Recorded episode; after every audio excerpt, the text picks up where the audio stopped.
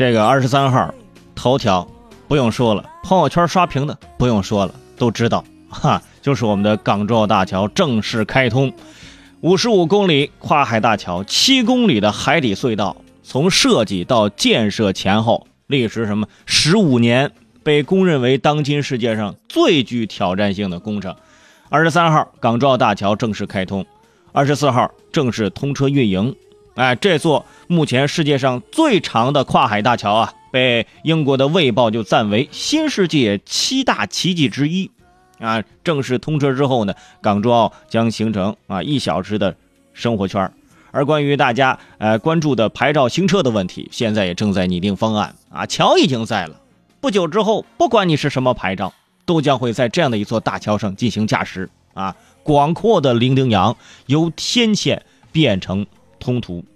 零九年，二零零九年动工，二零一八年五月竣工，全长这五十五公里嘛，包括六点七公里的海底隧道啊，用钢量四十二万吨，约等于什么呢？约等于十座鸟巢，六十座埃菲尔铁塔，可以抵御啊这个八级的地震，十六级的台风，三十万吨的撞击。最长跨海大桥、最长啊钢铁大桥、最长海底隧道等等记录啊，一个桥全破了，成为中国桥梁从大国走向强国的标志。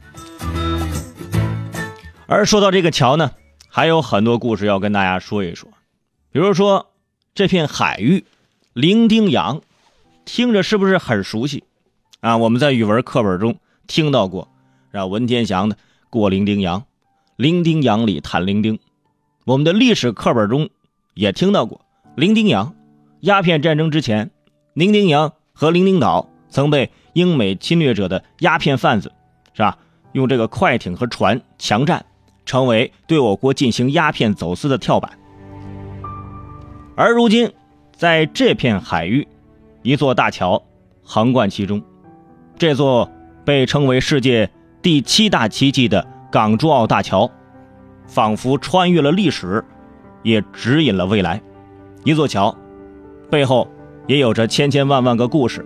你比如说，港珠澳大桥的总设计师孟凡超，从零四年开始筹备设计，到如今大桥落成，这历时是将将十五年。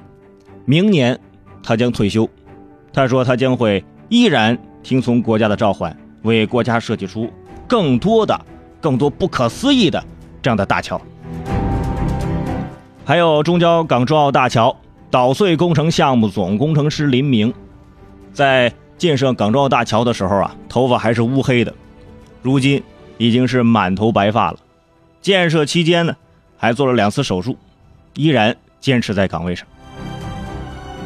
当然了，还有参与建设的所有的工人，啊，有的人几年没有回过一次家。一座桥从设计到开通十五年。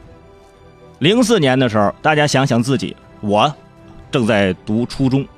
零九年，啊，这港珠澳大桥正式开工建设，那一年我读大学。这期间，啊，学习、考试、毕业、找工作，啊，这十几年可以让一个小孩长大成人，十几年呢，也可以让他变得就是从不可能变成可能。而说到这个桥，其实很简单，一个字儿。但是中国人对于桥有着一个特殊的感情，比如说比较出名的这永惠桥上有个对联叫“修数百年崎岖之路，造千万人往来之桥”。还有我们河北老家啊赵州桥上的有个对联啊“水从碧玉环中去，人在苍龙背上行”。在古诗当中，桥是回家的必经路，桥是思念。桥是二十四桥仍犹在的家国情怀，还有艾霞有一首诗是这么写的嘛？啊，简单跟大家说一下：说天地为我架起一座七彩桥梁，桥的这头是我，桥的那头是你。历尽艰难，我寻你而去。再陡的坡，也有征服的那一刻；再远的路，也有终结的那一站。希望桥那头的你，依旧为我守候。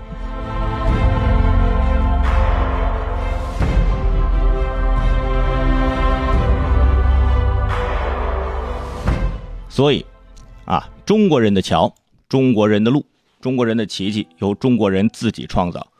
世界上本来没有路，走的。人多了，也就有了路。海上本来没有桥，因为我们坚定的。信念和过硬的。技术，也就有了桥。港珠澳大桥，我觉得啊，在很多人心里头，可以叫什么呢？可以叫我骄傲大桥。如果之前啊，在朋友圈你们晒的自拍，晒的自己买的东西啊，你们这刷屏是为了炫耀，那么这一次。港珠澳大桥刷屏，我觉得是因为骄傲。我宣布，港珠澳大桥正式开通。